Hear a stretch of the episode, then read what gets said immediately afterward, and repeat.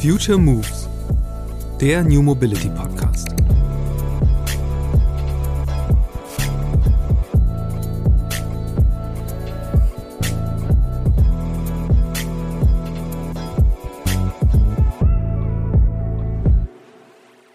Das Tolle ist, und ich glaube, das ist auch das, was wir sehen und warum sich solche Produkte wie das Budget auch weiterentwickeln, ist diese ganze Wertschöpfungskette, diese ganzen Marktteilnehmer, die ja alle so einen gewissen Stellschraube an der Verkehrswende haben, die haben plötzlich Breakthroughs, die wir vor fünf Jahren noch nicht dachten, dass es die gibt. Ähm, und die befeuern sich alle gegenseitig. Und das ist, glaube ich, das Spannende, warum sich auch die Produkte auch in den nächsten Jahren so extrem weiterentwickeln werden, weil plötzlich ähm, Partnerschaften und auch Zusammenarbeiten entstehen, die ich mir ehrlich gesagt vor fünf Jahren noch gar nicht so vorstellen konnte. In dieser Episode des Future Moves Podcasts gibt es ein Wiedersehen mit Nicola Büsse. Sie ist Gründerin und Geschäftsführerin von Mobico. Bei unserem ersten Gespräch ging es vor allem um die Idee, mit der ihr Startup Geld verdient.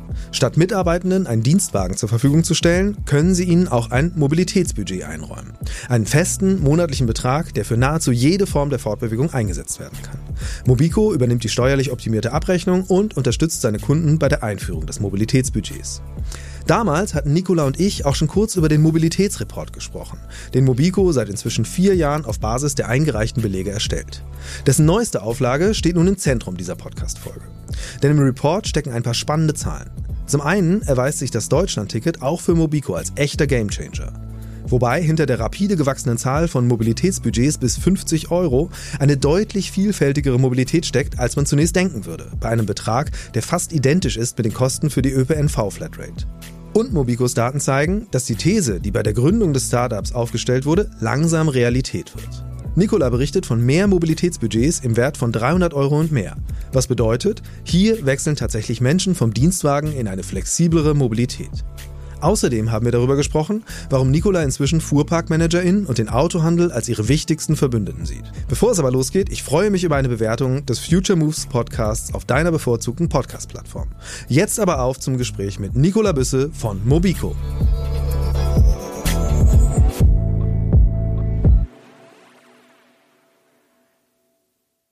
Hallo Nicola, ich freue mich sehr, dass wir wieder miteinander sprechen. Hallo Christian, ich mich auch. Schön, dass das wieder geklappt hat.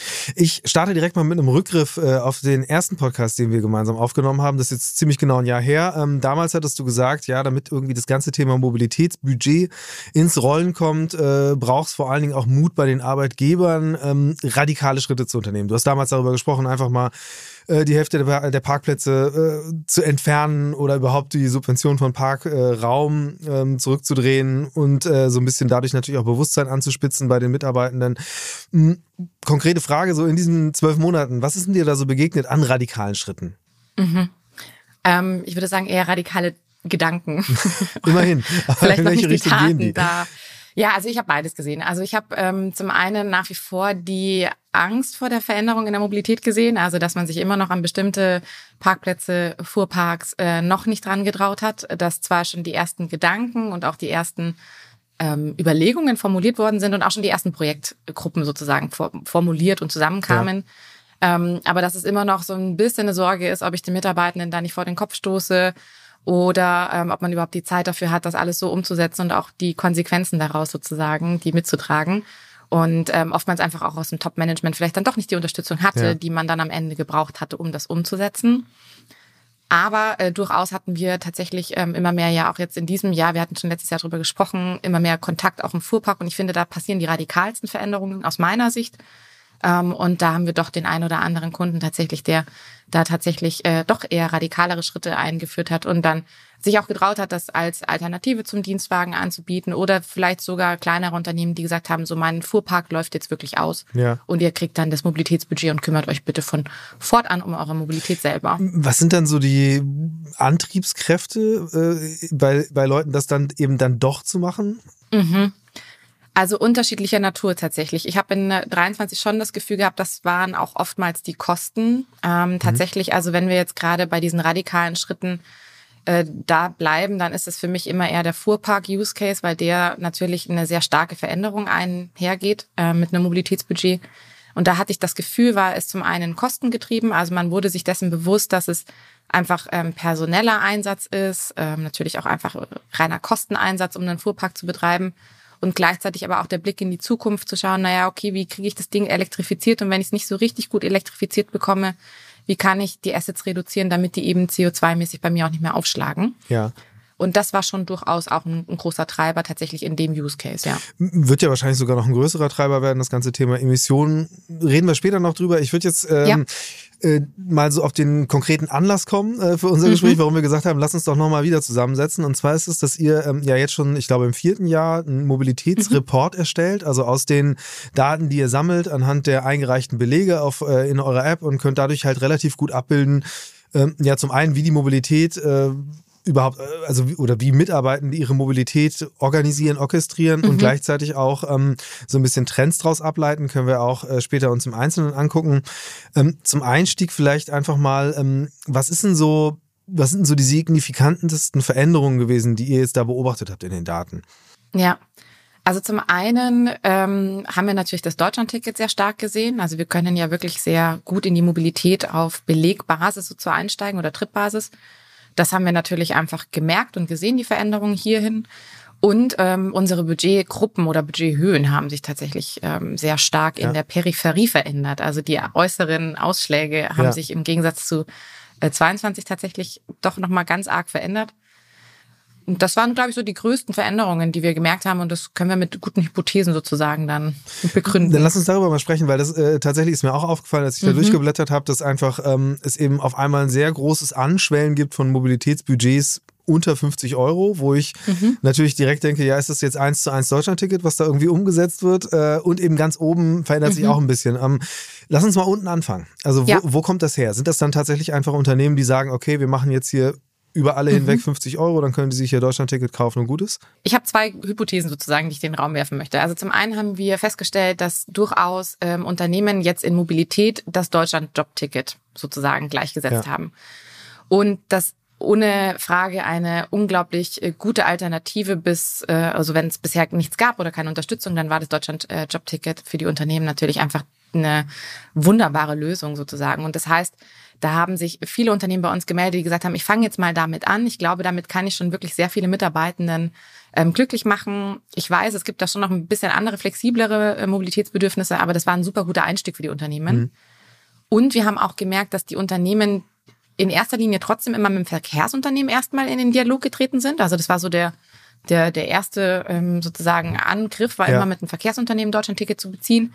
Und da kommen wir als Mobilitätsbudgetanbieter kam dann so ein bisschen nachgelagert rein, ähm, weil die dann merkten, okay, das Ticket kriege ich da zwar, aber ich kriege eben das ganze Management ums Ticket herum, nicht vom ja. Verkehrsunternehmen. Und was wir auch gesehen haben, wir haben deutlich größere Unternehmen dieses Jahr gesigned, die natürlich, wenn sie ein Budget an alle Mitarbeitende vergeben, da keine Riesenbudgets ausloben können, ja. ja, weil sie ja den Anspruch haben, an alle Mitarbeitende dieses, diesen Benefit auszugeben. Das heißt, da sind wir nicht per se einfach im Deutschland-Ticket gelandet, sondern wir sind einfach in den kleineren Budgets gelandet, dass jeder Mitarbeiter überhaupt was bekommt. Hm. Also das würde ich sagen, sind so die zwei Trends, die welchen, dafür sorgen. Welchen Anteil hat denn dann das Deutschland-Ticket da? Also so, wie, wie viele Leute geben das wirklich eins zu eins genau dafür aus? Ja, also in den kleinen Budgets hat das Deutschlandticket den größten Anteil. Also wir gucken uns immer den ÖPNV und auch Deutschlandticket kombiniert an. Ja. Der hat in den kleineren Budgets hat er, glaube ich, so um die 60 Prozent mhm. tatsächlich, mhm. relativ hoch auch. Sind oftmals natürlich auch Mitarbeitende, die da eher sehr urban sind und die Mobilität auch noch nutzen. Und das Deutschlandticket hatte, nagel mich nicht fest, aber ich glaube bestimmt dann in dem Budget so um die 20, 30 Prozent. Okay.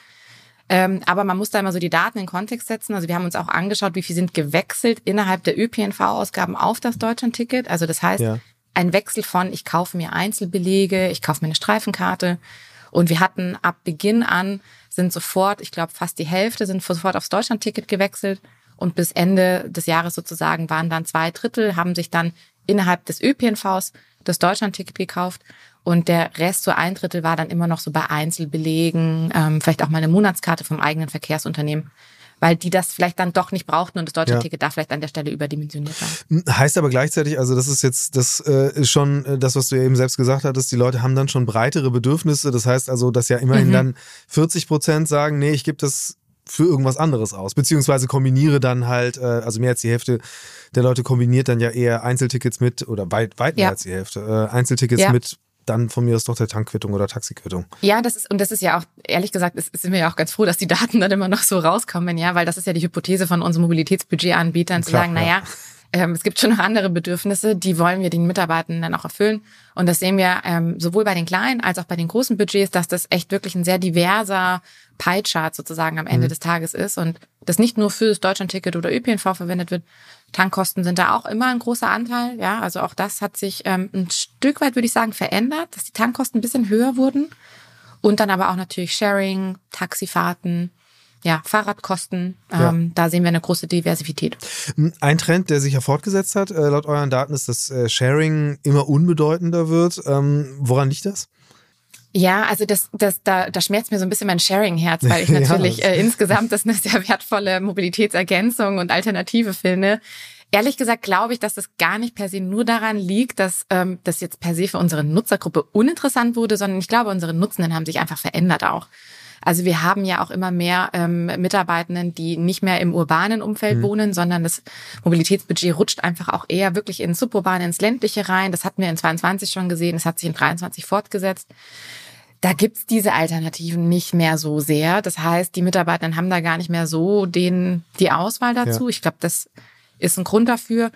Ähm, und vielleicht auch ein Stück weit die Nutzergruppe. Also wenn ich da Richtung Dienstwagen-Alternative denke, Mm, dann sind das manchmal auch Personen, die vielleicht Sharing erstmal so gar nicht in ihrem Portfolio als Mobilität haben. Und ich glaube auch, dass zum Beispiel die Auto-Abo-Angebote so gut wurden mittlerweile, dass wenn ich eben auch trotzdem nur einen situativen Bedarf für Autos zum Beispiel habe, dass ich mir vielleicht dann doch eher äh, mittlerweile ein Auto-Abo auch besorge und dann eben nicht mehr vielleicht ähm, Carsharing nutze. Ist natürlich aus Verkehrswende-Sicht äh, traurige Entwicklung, weil dann steht zwar nicht mehr das eigene, sondern das abonnierte Auto draußen rum, aber steht halt rum. Ähm, du hast eben gesagt, äh, es gab auch eine Zunahme von größeren mhm. Budgets. Äh, woran liegt, also was ist die Erklärung dahinter? Ja, genau. Also wir sehen tatsächlich so in diesen Budgets ab 300 Euro bis 800 Euro haben wir im Vergleich zu letzten Jahr nochmal einen deutlichen Anstieg gesehen. Ähm, und den hatten wir ja schon 22 auf 21 gesehen, dass sich das plötzlich hochschiebt, mhm. sozusagen die Budgets. Ähm, das ist ganz klar der Fuhrpark, ja. Also der sich einfach immer mehr öffnet dem Gedanken gegenüber, dass die Mitarbeitenden, die Dienstwagen berechtigt sind, nicht per se einen Dienstwagen ähm, in Anspruch nehmen müssen, ja. sondern dass es da wirklich eine Alternative gibt. Und der Trend hat sich durchaus natürlich befeuert durch, ähm, klar, gestiegene Tankkosten. Die hatten wir ja schon in 22 sehr stark drinnen. Und da sind dann natürlich mit ungedeckelten Tankkarten für den Dienstwagen einfach auch Kosten explodiert bei Unternehmen. Ja. Ähm, die Leasingraten sind nicht gerade günstiger geworden. Elektrifizierung im Fuhrpark ist ein Thema. Da strugglen tatsächlich einige Unternehmen einfach im Sinne von, es ist sehr schwierig, auch wirklich die E-Fahrzeuge mit den Leasingraten auch reinzuholen. Ähm, und da sehe ich schon bei den kleineren Unternehmen, die einfach sagen, okay, bevor ich da jetzt irgendwie mit Ladesäulen und der Ladeinfrastruktur bei Mitarbeitenden zu Hause und das richtige E-Fahrzeug das irgendwie nicht hinkriege und ich dann noch länger im Verbrenner bleibe sozusagen, dann ist es doch eine tolle Alternative, wenn der Mitarbeiter ein Budget bekommt und sich dann selber ein E-Fahrzeug besorgt. Ja. Da ist auf jeden Fall eine viel, viel größere Offenheit ähm, und eben ja schlussendlich auch der CO2-Druck, der dann einfach ja. auch auf die Unternehmen einprasselt. Was habt ihr jetzt so gelernt über die Leute, über diese, ich sag mal, klassische Dienstwagen-Klientel? Weil ist ja tatsächlich, mhm. also da ist ja eure Hypothese muss ja genauso sein, dass die dürfen das auch nicht alles dann fürs Tanken ausgeben. Also, nee. äh, aber nee. wie, wie ist so die Realität dieser, äh, dieser Zielgruppe? Ja, also ähm, eigentlich tatsächlich was für mich ein spannendes Produktlearning war, äh, das ist jetzt vielleicht, geht ein bisschen vielleicht in die Tiefe rein, aber was mich immer so ein Stück weit gestört hat, ist, wenn ich jetzt ein Dienstwagen ähm, berechtigter war, dann habe ich ja automatisch in meinem Kopf so eine Leasingrate von, keine Ahnung, 600 Euro aufwärts gehabt, ähm, die ich irgendwie übersetzt habe. Und die Unternehmen, die jetzt ja Mobilitätsbudget einführen, die übersetzen natürlich diese Leasingrate gerne in das Mobilitätsbudget. Mhm. Ähm, so, und dann war ja unser Wunsch natürlich aus Mobico-Sicht, naja, das Budget soll ja natürlich nachhaltig und multimodal am besten genutzt werden, weil da ist es ja sozusagen am besten eingesetzt und jetzt ja. nicht dafür, dass man sich einfach irgendwie auf der anderen Seite einen Verbrenner kauft. So. Ähm, jetzt überlegt man sich aber, wie kriege ich denn 800 Euro an multimodaler, nachhaltiger Mobilität verballert? Ja. Das ist gar nicht so einfach. Also und eigentlich will ich das ja auch nicht. Ich will ja nicht die Mitarbeitenden jetzt dazu nötigen, für 800 Euro Mobilität auszugeben. Ne? Es geht ja auch ein Stück weit um die Vermeidung, ja. das bewusste Umgehen mit Wegen. Muss ich das jetzt machen?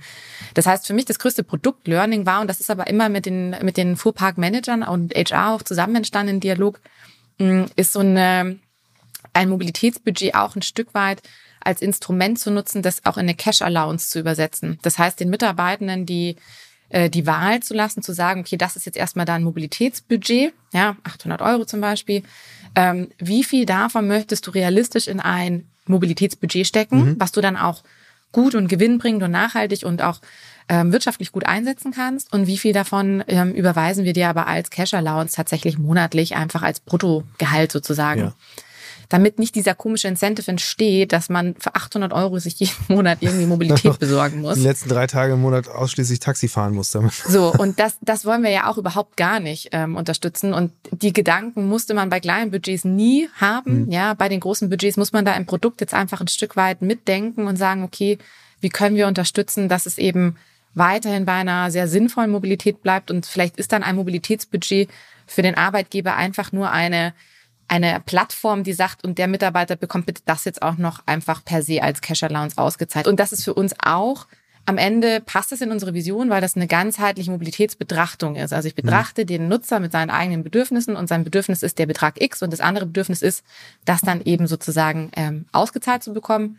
Und somit ist es alter, also attraktiv für alle Beteiligten. So, ja, ich habe auch nicht das Gefühl als Mitarbeiter, ich werde darum irgendwie was betrogen sozusagen. Ja, ist das denn, also ich meine, euer Produkt gibt's ja im Grunde nur, weil diese ganze Abrechnung so wahnsinnig kompliziert mhm. ist äh, und diese Steuer, äh, Steuermechanik, die dahinter steckt.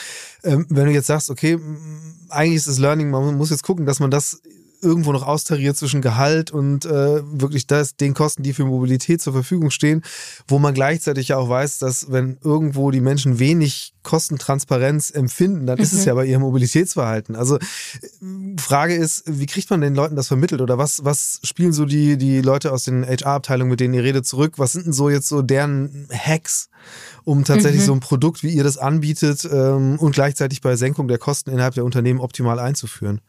Ja, naja, also der, der größte Hack ist für uns tatsächlich, wenn die ähm, auch mit ihren Mitarbeitenden sprechen, die überhaupt mit dem Gedanken schwanger gehen, sozusagen keinen Dienstwagen mehr mhm. äh, zu beziehen. Also überhaupt da mal in den Kopf reinzugucken, was für Bedürfnisse habt ihr denn sonst.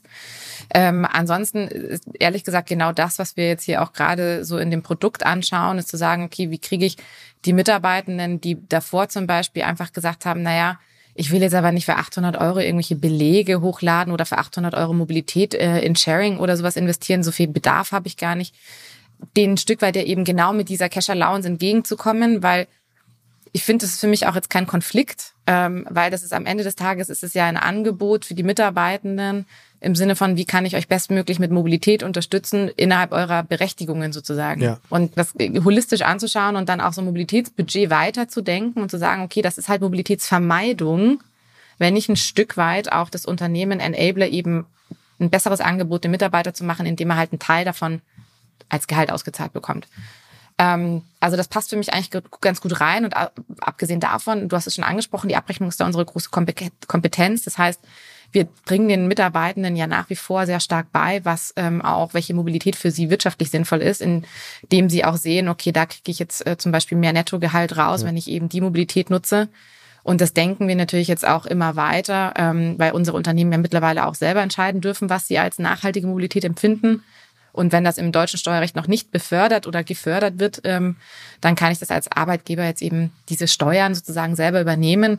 Und auch das kann ich Mitarbeiter mega gut transparent machen in unserem Produkt, damit die halt auch wirklich wissen, wie kann ich das gut einsetzen, damit ich auch selber einen Vorteil habe. Was meinst du damit jetzt konkret?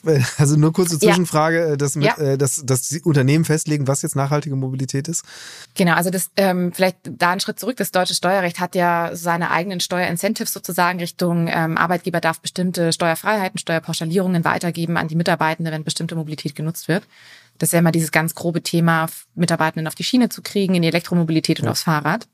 Ähm, und da, das ist für mich noch ein bisschen zu kurz gedacht. Ähm, das ist ja das, was auch aktuell in der Politik diskutiert wird, ist zu sagen, okay, aber eigentlich ist ja auch sowas wie Sharing super sinnvoll, ne? weil ich Assets reduziere, diese eins zu eins Beziehung. Das heißt, die sind aber per se im deutschen ähm, Steuerrecht einfach noch nicht steuerbefreit oder gefördert. Und wenn ich aber als Unternehmen sage, ey, Bikesharing zum Beispiel. Das wäre für mich eine super nachhaltige Mobilitätsform.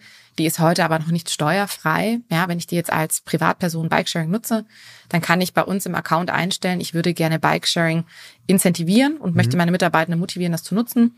Ähm, und dann kann ich über das, über die Versteuerung sozusagen steuern bei Mobico, dass nicht der Mitarbeiter die Versteuerung trägt, sondern der Arbeitgeber. Du hast es jetzt mehrmals schon selbst angeschnitten. Eine große Incentivierung für Unternehmen, ihre Mitarbeitenden in die Richtung zu pushen, ist ja, dass einfach äh, Emissionen künftig mhm. ausgewiesen werden müssen. Also sprich, das wird auf einmal messbar. Äh, wie, mhm. wie, wie umweltorientiert agiert denn da wirklich so ein Unternehmen, was Mobilität der Mitarbeitenden angeht? Ähm, da äh, habt ihr auch äh, in eurem Report war äh, die These, dass ihr tatsächlich sagt, dass man die Anreize setzen kann und äh, tatsächlich äh, CO2-Ausstöße reduzieren kann. Ähm, jetzt verstehe ich das richtig. Eine Maßnahme hast du eben schon genannt, damit, dass man halt sozusagen die Zukunft der Steuerbefreiung, die jetzt hoffentlich dann irgendwie auch mhm. mal kommt, dass es alles ein bisschen, mhm. bisschen besser austariert ist, äh, dass die schon simuliert wird. Ähm, was sind noch andere Wege, äh, wo ihr jetzt sagt, okay, da kann jetzt ein Arbeitgeber, sei es jetzt über euer Produkt oder auch über mhm. Maßnahmen, die flankierend sind, ähm, wirklich was tun, die Menschen zu stupsen in die Richtung? Ja. Genau, also äh, zum einen natürlich jetzt über, über die Budgets versuchen wir das natürlich ganz klar den Mitarbeitenden überhaupt mal transparent zu machen. Wir sehen äh, auch immer mehr Unternehmen, die gerade so ein bisschen im Suburbanen äh, sind, dass die auch merken, sie können mit den Kommunen zum Beispiel auch in den Dialog treten. Ja, also wenn zum Beispiel die S-Bahn-Linie einen Kilometer ähm, vor dem Headquarter aufhört und dann irgendwie die letzte Meile des Problems ist, und das ist ja oft so, dass ich mich dann gegen den ÖPNV entscheide, zum Beispiel, weil einfach die letzte Meile mhm. immer noch so dass die ungelöste Frage ist ähm, da merken wir, dass es einfach mittlerweile der Druck im Unternehmen aufgekommen ist, okay, die, die Pendelmobilität auch vor allem natürlich ähm, zu verändern und es da eine äh, größere Awareness, glaube ich, auch gibt, dass die Kommunen durchaus auch äh, da bereit sind, darüber zu sprechen und auch Lösungen zu finden. Also das höre ich immer mehr. Ähm, was ich auch tatsächlich immer sehr unterstütze und ich auch sehr sinnvoll finde, ist, dass man ähm, Mobilität auch durchaus als so ernsthaftes Thema betrachtet, dass man sich auch vielleicht auch erstmal so Berater ins Haus holt. Ähm, Im Sinne von, dass man sich wirklich mal äh, die Zeit nimmt und eine Analyse fährt, was für Möglichkeiten habe ich. Ja, aber ich glaube, ähm, das ist so ein komplexes Thema und es kann so ein großes Thema auch werden und es ist aber so ein wichtiges Thema, dass es teilweise ein bisschen vermessen ist zu glauben, dass das dann mal irgendwie eine Person in der HR oder im Fuhrpark lösen kann. Ähm, insofern finde ich das gerade bei größeren, komplexeren Unternehmen sehr sinnvoll, wenn man sich wirklich da die Zeit nimmt und sagt, okay, ich hole mir eine tolle Mobilitätsberatung auch ins Haus, die mir einfach mal aufzeigt, was ich für Optionen habe.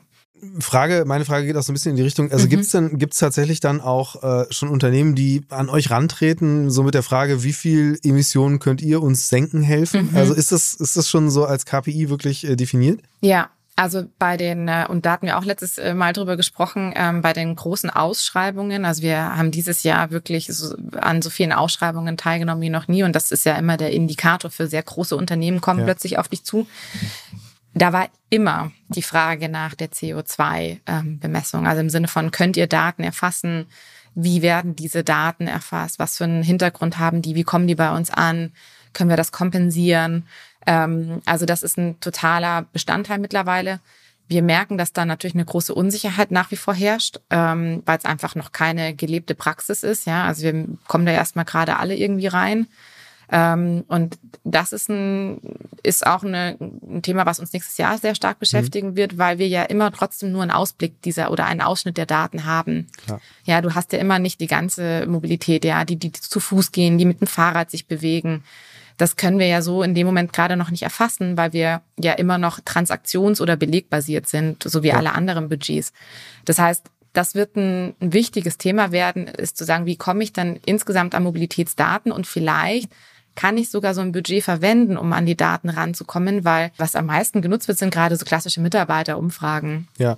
Ähm, und da kriege ich ja auch immer nur so ein Bruchteil zurück und dann äh, ja, rechne ich das hoch auf die Firma und dann habe ich so einen ungenauen Wert irgendwie und der sagt mir irgendwas aus.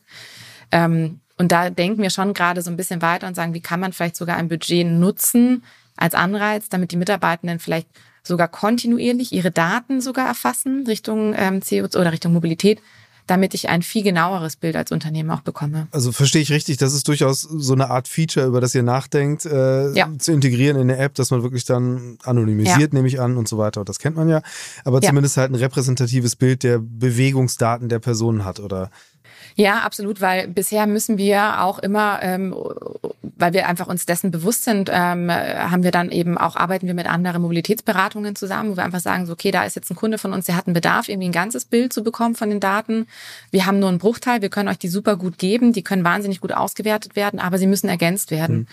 Und der Wunsch besteht natürlich, wenn das jetzt einfach auch so ein wichtiges Thema bei Unternehmen ist, dass wir sagen können, hey, können wir nicht uns wiederum auch natürlich als ein äh, Enabler sozusagen beim Pos Unternehmen positionieren, ähm, damit zum einen die Mitarbeitenden irgendwie toll unterstützt werden in der Mobilität, aber zum anderen es ihnen leicht gemacht wird, auch einfach immer das schön angeben zu können, ähm, damit es am Ende des Tages der Arbeitgeber natürlich auch ein bisschen einfacher hat, äh, das zu reporten.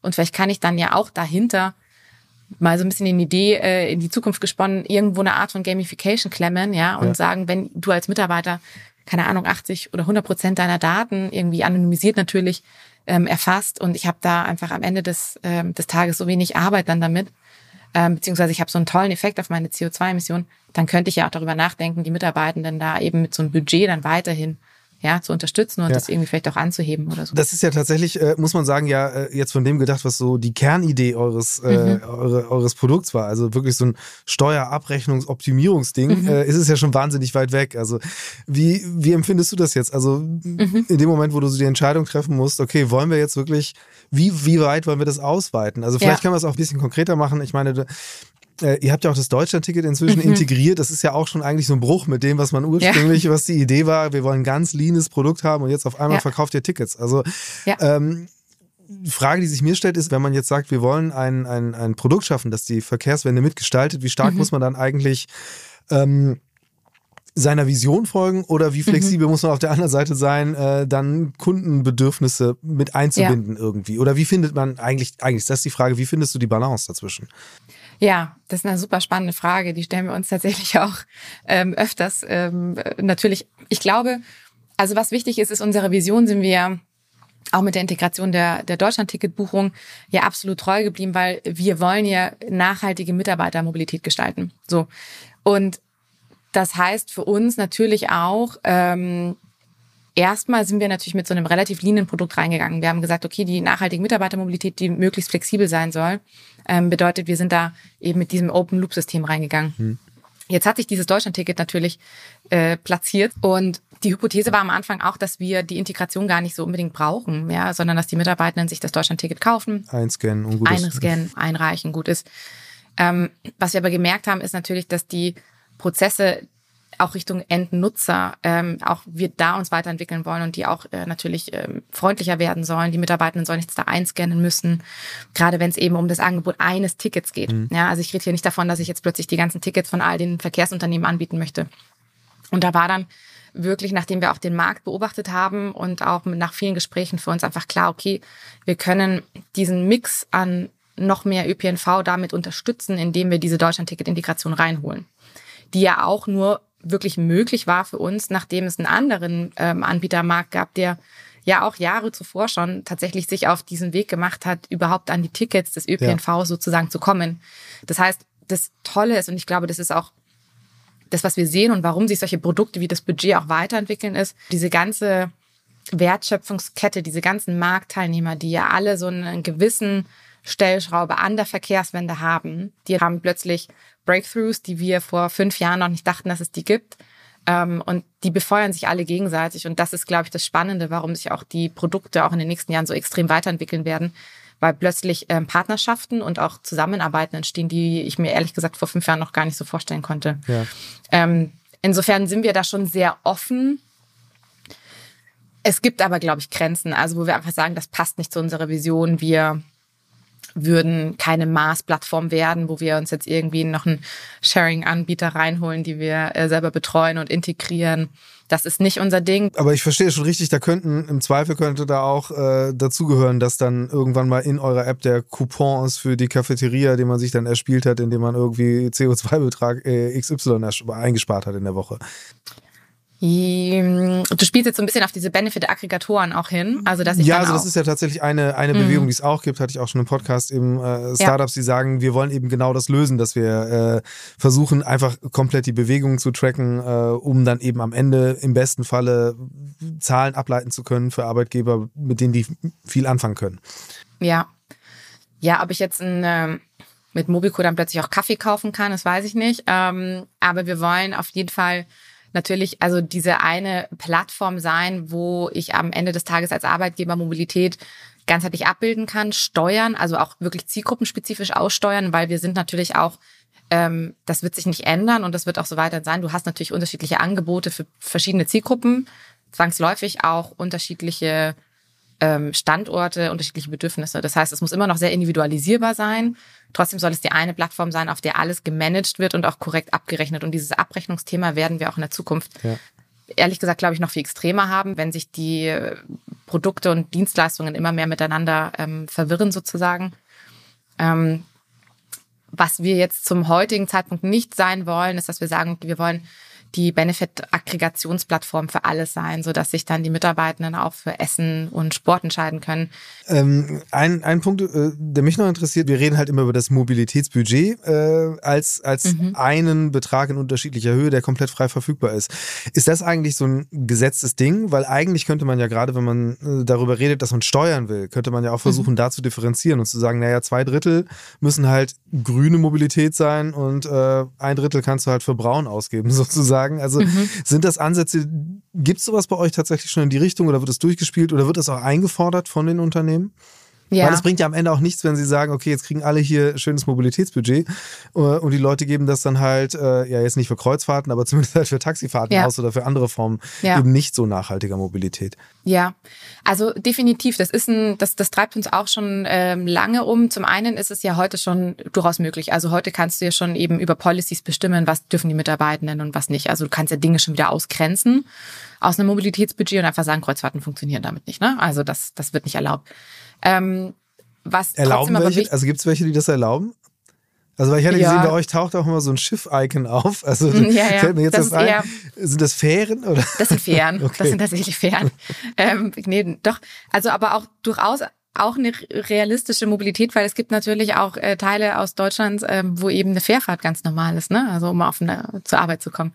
Nee, also Kreuzfahrt sehen wir nicht oft, aber zum Beispiel Flug ist ein gutes Beispiel. Mhm. Ne? Also wir haben, ich glaube, 80 Prozent unserer Kunden die ähm, lassen Flug nicht zu im Mobilitätsbudget. Mhm. Hat auch ehrlich gesagt, also finde ich auch nicht so, also ist einfach nicht sinnvoll und wichtig, weil auf dem Arbeitsweg wird hoffentlich nicht oft geflogen, ja. Ähm, und im Privaten, finde ich, muss man dann das Mobilitätsbudget eben dafür nicht einsetzen. Mhm. Also das sehen wir natürlich viel. Ähm, das Steuerrechtliche steuert, wie gesagt, ja auch die Mitarbeitenden und deswegen ist das ja gerade so wichtig und deswegen hacken wir da ja immer alles drauf rum, ne? auch die Mobilitätsbudgetanbieter zu sagen, da muss noch viel mehr passieren, weil wir sehen es ja an den heutigen Steuerbefreiungen und Pauschalierungen, die haben ja einen riesen Effekt auf die Nutzung. Und über diese Subbudgets, über die du gerade gesprochen hast, das ist tatsächlich auch eine Überlegung, ähm, dass man eben wirklich sagen kann, okay, für bestimmte Mobilitätsformen, ja, ich erlaube dir die. Ähm, ich akzeptiere das, dass es die gibt und dass es die geben muss in deinem Mobilitätsmix. Ich würde mir aber wünschen, dass du praktisch mehr zur Verfügung hast für das ähm, Grünere und ein bisschen weniger für das nicht so Grüne. Das ist eine Möglichkeit, ähm, aber, und da sage ich auch mal so ein bisschen, das Schöne am Budget ist ja trotzdem, dass ich damit alle ab mit ihren Bedürfnissen und deswegen bin ich eigentlich immer ein Verfechter davon zu sagen, okay, ähm, grenzt das aus, was nicht sinnvoll ist, aber lasst es eigentlich so flexibel wie möglich, weil das ist ja der Grundgedanke eines Budgets und die Mitarbeitenden sollten dann wieder selber entscheiden dürfen, wie sie es ver verwenden. Und man versucht positive Incentivierungen sozusagen reinzubringen, aber eben eher keine Bestrafung. Ja. Äh, jetzt sagst du selbst, okay, ihr, ihr setzt euch natürlich dafür ein, dass halt ähm, gerade im Steuerrecht viel passiert, um diese Bewegung, die ihr anstoßen wollt, dass die eben auch äh, befördert werden. Ähm, Jetzt gibt's aber ja auch genug äh, Dinge, die da passieren, die, mhm. auf die ihr keinen Einfluss habt. Also gerade wenn man sich ganz aktuell anguckt, äh, mhm. dass ja im äh, 2024 die Preise steigen werden für mhm. Benzin, die Elektroförderung, zumindest Standaufnahme jetzt im Dezember äh, ist ausgelaufen. Ähm, was glaubst du, was für einen Effekt wird das haben auf die Nutzung von Mobilität? Also ist das ja. für euch überhaupt relevant oder also stoppt es bestimmte Prozesse oder was glaubst du, wie, wie wird es sich das eben dann im laufenden Jahr abbilden? Ja, ja, also für uns ist es total relevant, um ehrlich zu sein. Also wir sind ähm, da schon sehr besorgt im Sinne von, was passiert denn da gerade? Wird da an den richtigen Hebeln gespart und äh, beziehungsweise Maßnahmen gestoppt oder Förderungen nicht fortgeführt? Auch das Thema, wie was passiert mit dem Deutschland-Ticket? Ja, also auch das ist, finde ich, eine, eine wichtige Diskussion und da könnten wir einen großen Einfluss haben. Ähm, ich versuche es ein bisschen zu trennen, weil ich sehe schon auch die steuerrechtlichen Themen, die im Hintergrund dennoch besprochen werden können. Also auch ganz konkret wird ja beim Mobilitätsbudget gerade diskutiert, ob man ähm, bestimmte Mobilitätsformen mit äh, 25 Prozent pauschal versteuern hm. könnte. Und das wäre äh, für eben gerade Shared Mobility, wäre das ein, ein Riesenhebel in so einem Mobilitätsbudgetansatz. Das heißt, hier wird auch noch gar nicht von der Steuerfreiheit äh, gesprochen, sondern einfach von der Steuerreduktion. Und das wäre schon ein toller Effekt. Ähm, ich bin da immer noch guter Dinge und, und äh, hoffnungsfroh sozusagen, dass wir auch durch die ähm, Diskussionen, die wir im Hintergrund führen und auch unsere Mitbewerber, dass wir da den Einfluss weiter nehmen können und dass das hoffentlich trotzdem noch realistisch ist, das umzusetzen. Ähm, aber gerade auch so, ja, das, das Thema, was in der Elektrifizierung, die Förderungen, die dann eben nicht fortgeführt werden, ähm, das sehe ich als sehr kritisch an, weil am Ende des Tages bestimmen natürlich auch die ähm, Flotten, die Dienstwägen, die hier draußen ähm, rumfahren, die bestimmen einfach den Gebrauchtwagenmarkt später. Ähm, ja, und wenn wir das nicht hinkriegen, dass die Unternehmen so schnell wie möglich elektrifizieren und da auch einen größtmöglichen Anreiz haben und auch die größtmögliche Verfügbarkeit von solchen Fahrzeugen, dann wird sich das eben auf dem Gebrauchtwagenmarkt einfach nicht niederschlagen. Und ähm, da haben wir als Unternehmen einfach einen großen Effekt. Und ich sehe das sehr kritisch tatsächlich, wenn die Mobilität da so depriorisiert wird, ja. wie sie ja auch tatsächlich gerade depriorisiert wird. Ja, ähm, weil einfach nicht erkannt wird, dass der Verkehr, wo wir es ja seit Jahren nicht schaffen, die CO2-Emissionen ähm, zu reduzieren, ähm, dass das einfach nicht gesehen wird, dass das so einen riesen Effekt auf das Klima hat und ähm, das einfach ja keine guten Maßnahmen sind, die da gerade ähm, nicht fortgeführt oder ja. sogar reduziert werden. Was ist deine Prognose mit Blick auf das Deutschlandticket? Also das ist ja auch äh, nach wie vor nicht so, dass man sagt, okay, das Ding ist jetzt gesetzt, das bleibt ja. jetzt, sondern äh, wir werden die Diskussion über die Finanzierbarkeit äh, ja. ja permanent, also die läuft ja permanent und die wird auch wieder hochkochen.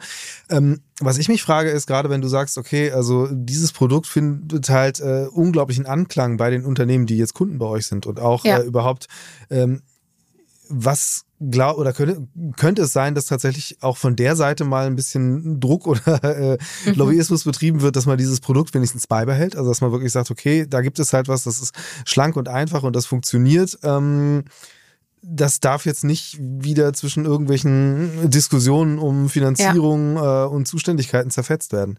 Ja.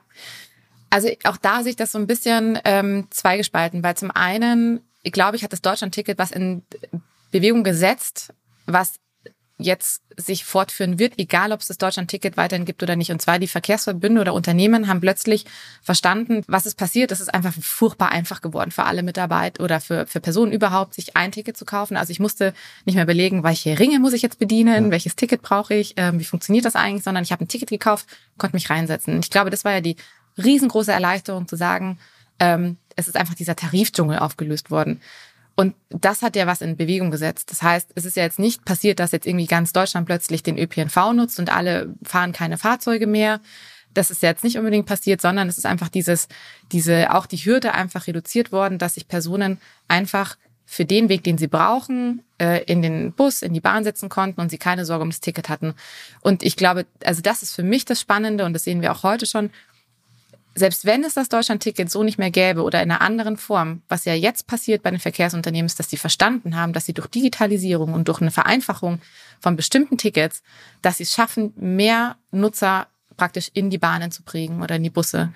Ähm, und das ist das Spannende, was wir jetzt auch mit den Verkehrsunternehmen gerade feststellen. Zum einen ist ja plötzlich jedes Verkehrsunternehmen für mich zumindest so ein bisschen gleich geworden, weil jeder das Deutschlandticket verkaufen konnte. Das heißt, ja. ich musste mich nicht mehr per se hier an meinen Münchner Verkehrsverbund wenden, sondern ich hätte das auch jetzt in Berlin einfach kaufen können.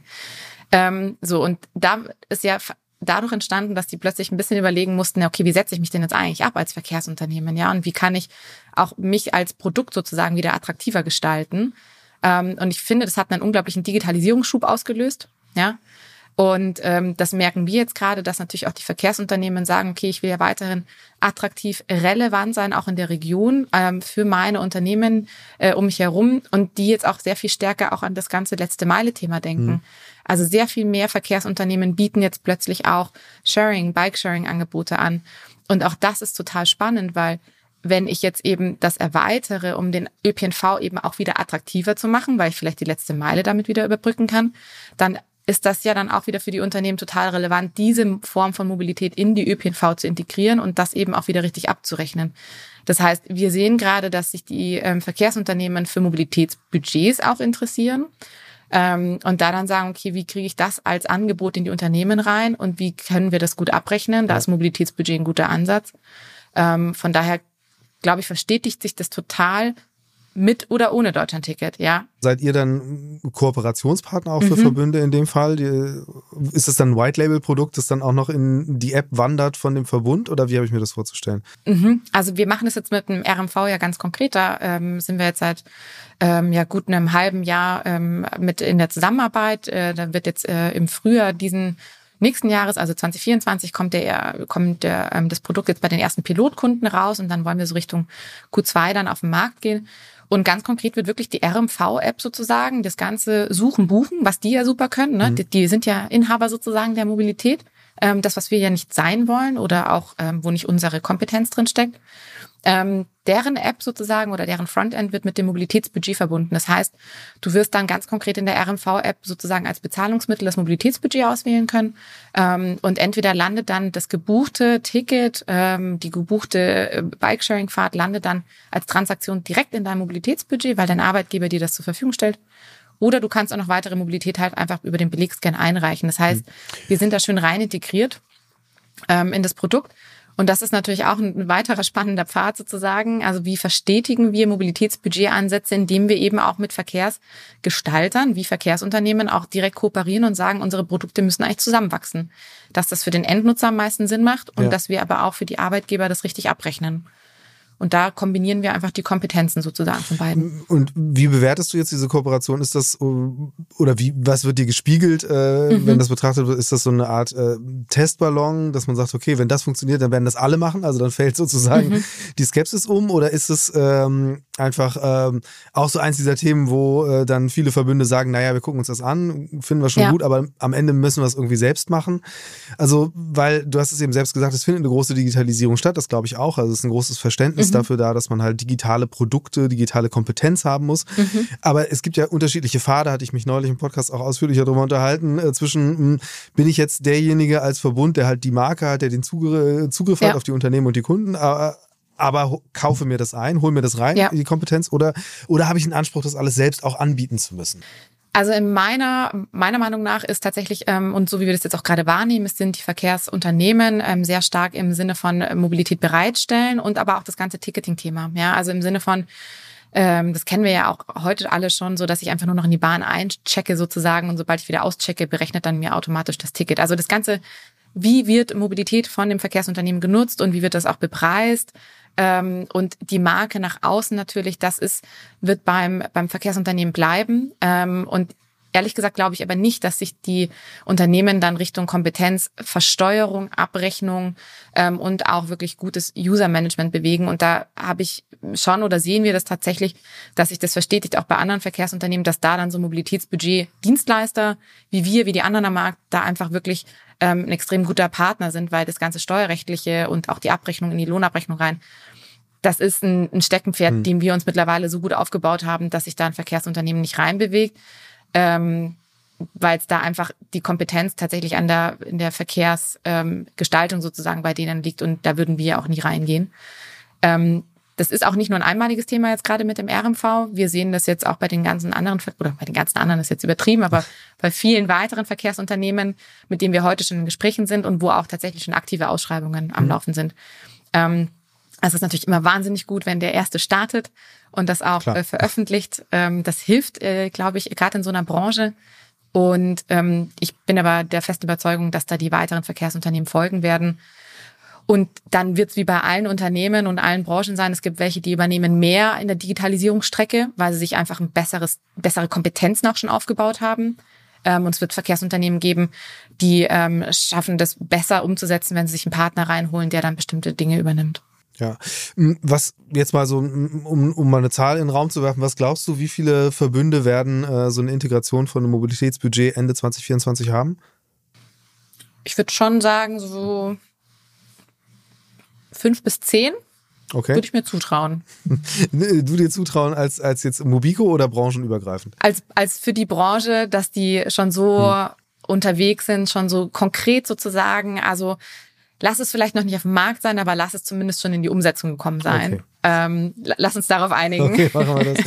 ähm, ein, ein Punkt, über den ich gerne noch kurz zumindest sprechen würde, wäre, ähm, also ein bisschen am Anschluss daran, äh, also weil das Beispiel Verkehrsverbünde macht ja schon deutlich, dass äh, so Partner äh, für euch mhm. total wichtig sein können, einfach ein Produkt in die Breite zu tragen. Ähm, du hast vorhin schon selbst äh, häufiger das Thema Fuhrpark erwähnt. Mhm. Ähm, klassischer Autohandel bewegt sich ja auch gerade. Wie wichtig sind die als äh, ja, Sparringspartner oder auch äh, Multiplikator für euch? Ja, ja, äh, super spannendes Thema, ähm, mit dem ich mich auch sehr konkret beschäftige, weil wir kommen ja aus unserer Historie aus Audi raus. Das heißt, ich war immer schon so ein Stück weit ähm, näher an dem, an dem Autohandel auch dran. Ähm, ehrlich gesagt, also ich habe das jetzt schon 21, 22 so ein bisschen forciert und habe versucht, die schon mit mir sozusagen äh, auf die auf den Weg zu kriegen, auch die Autohändler, ähm, weil die natürlich super spannend sind, weil die sind ja am Fuhrpark dran. Also die haben ja heute schon den Kontakt zum Fuhrpark, ähm, bieten Services, bieten die Fahrzeuge. Das heißt, die wissen ja eigentlich, na, haben ja First-Hand sozusagen unser Netzwerk, was wir brauchen. Ähm, in 23 habe ich jetzt konkret gemerkt, dass da wirklich einfach äh, das an uns jetzt erstmalig zurückgespiegelt worden ist. Also ich musste nicht mhm. die ganze Zeit anklopfen, sondern okay. die klopfen jetzt bei uns an. Und das ist eigentlich ein sehr, sehr guter Indikator, dass die jetzt einfach merken, ähm, ich äh, zitiere, ich hatte neulich ein nettes Gespräch, hatte gemeint, die Einschlagslöcher für das Mobilitätsbudget kommen bedrohlich nahe. und er kann, kann sich dem jetzt nicht mehr verwehren, er muss jetzt mit mir reden. Ja. Ähm, das heißt, die kriegen von, die haben ja klassischerweise Kundengespräche eben mit ihren Unternehmen, die sie betreuen oder wo sie eben die Dienstwägen oder den Fuhrpark zur Verfügung stellen. Und da wird ihnen jetzt immer öfters gespiegelt, ob es nicht auch ein Mobilitätsbudget geben könnte, mhm. ähm, ob sie da jemanden kennen oder ob sie das anbieten würden.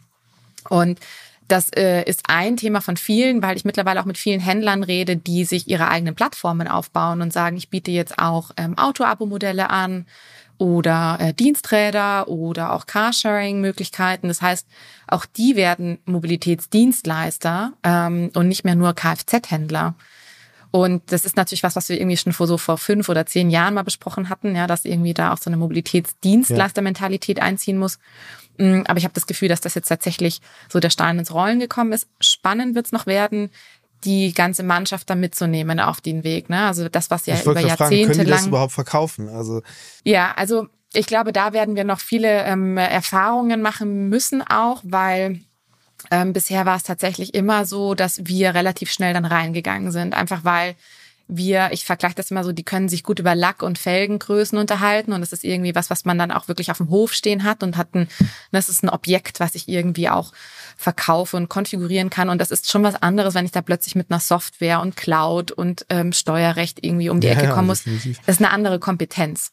Ähm, und das wird jetzt spannend werden. Wir versuchen da ein gutes Modell zu finden, das einfach das Grundverständnis und die Idee dahinter natürlich muss platziert sein und es muss auch ein Autohändler dann sozusagen für sich verstanden haben, dass das zum einen nicht sein Geschäft gefährdet, sondern dass es für ihn eine neue Chance ermöglicht, vielleicht weitere Zielgruppen bei seinem Kunden auch zu bedienen.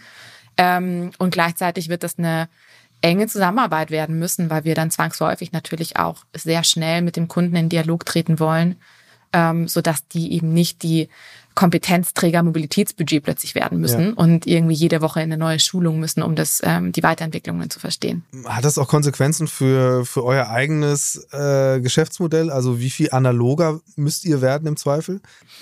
Ja, also ich merke das heute schon, dass wir analoger werden müssen im Sinne von Schulungsformaten. Also wir werden ähm, viel stärker natürlich auch die ähm, bei dem Händler die Verkäufer auch abholen müssen ähm, wir müssen äh, besser deren Sprache sprechen können, ja, also auch deren Sorgen, weil am Ende des Tages, klar, ein Auto weniger verkauft, muss äquivalent toll sein, ein Mobilitätsbudget verkauft zu haben. Ja, mhm. also ich muss die Zielsetzung und die Incentivierung natürlich da irgendwie auch gerade ziehen können. Das heißt, für unser Geschäftsmodell wird es auch spannend werden, wie ähm, partizipieren zum Beispiel die Händler auch an den Verkäufen, ja, also wenn sie ähm, das Mobilitätsbudget zum Beispiel bei dem Kunden ähm, integriert haben. Ja. Also das hat natürlich auf sehr, sehr viele unserer Prozesse auch eine Auswirkung. Ähm, und wie halte ich die up to date? Das ist ja wie so eine externe Verkäufermannschaft, die ich plötzlich Klar. dann habe, die ich halt über diese ganzen, dieses wahnsinnig dynamische Marktumfeld, in dem ich einfach natürlich tagtäglich drin bin, wie halte ich die up to date und kriege ich die sozusagen enabled, dass sie überhaupt ähm, ja mit diesen ganzen Fortschritten auch mithalten können? Ich bin gespannt, wie gut euch das gelingen wird. Also ich hoffe mhm. es sehr, also euch und auch den Mitbewerbern, weil ich glaube, dass eben Mobilitätsbudget äh, und gerade die Unternehmensmobilität halt einer der bestimmenden Faktoren ist. Also insbesondere, wenn man sich jetzt anschaut, dass äh, staatliche Förderungen äh, nicht ja. ganz so verlässlich sind, was jetzt das Thema Antriebswende meinethalben angeht. Ähm, Deswegen, ja, mal schauen, wohin das geht. Ähm, ganz zum Schluss, äh, normalerweise gibt's ja die Rubrik in diesem Podcast, ähm, den Mix der Woche, äh, das mhm. von A nach B kommen meiner Gäste und Gästinnen. Ähm, hatten wir schon. Deswegen würde ich jetzt vielleicht äh, mal drauf gehen, ähm, wenn du dir jetzt anschaust aus euren Daten, aus eurem Report, ähm, wie ist denn so das, gibt es sowas wie so ein durchschnittliches Mobilitätsverhalten des äh, ja, Mobilitätsbudget-Nutzenden? Ja, ähm, ich würde sagen, das gibt's. Ähm, also zum einen ist es immer seit den letzten vier Jahren, wo wir äh, den, diesen Report sozusagen erstellen, haben wir fast kontinuierlich immer 50 Prozent für ÖPNV slash Zug. Mhm. Also die Schiene ist bei uns in dem Mobilitätsbudget schon immer sehr dominant.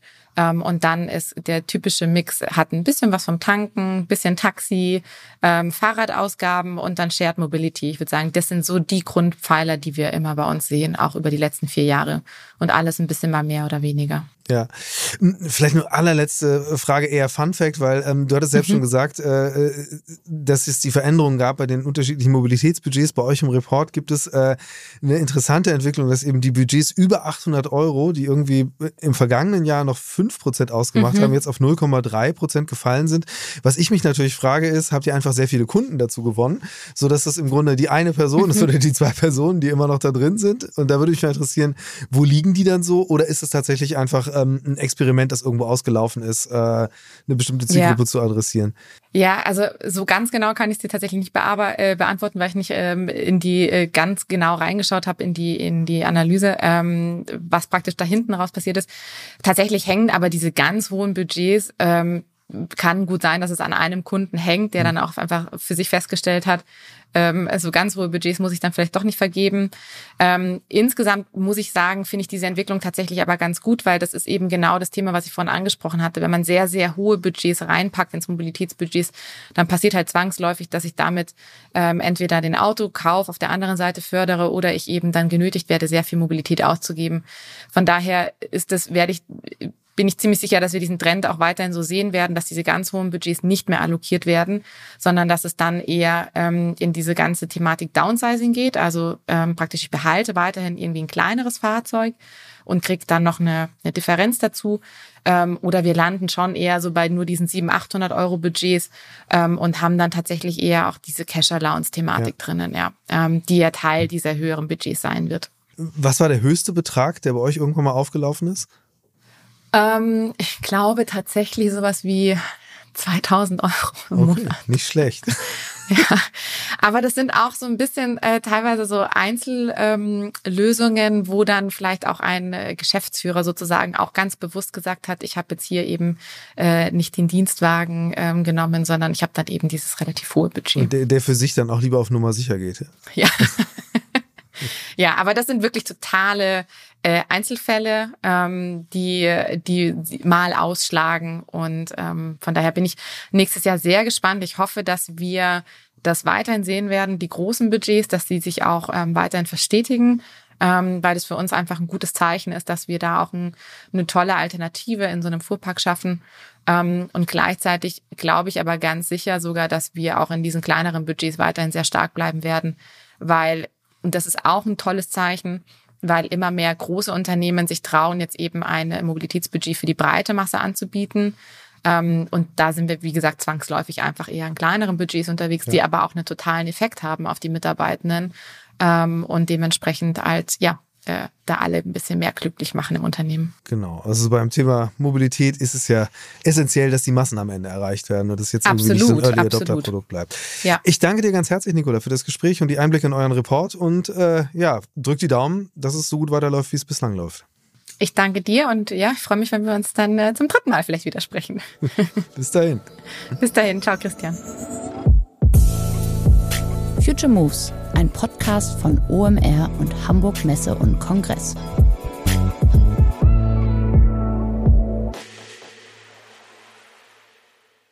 Dieser Podcast wird produziert von Podstars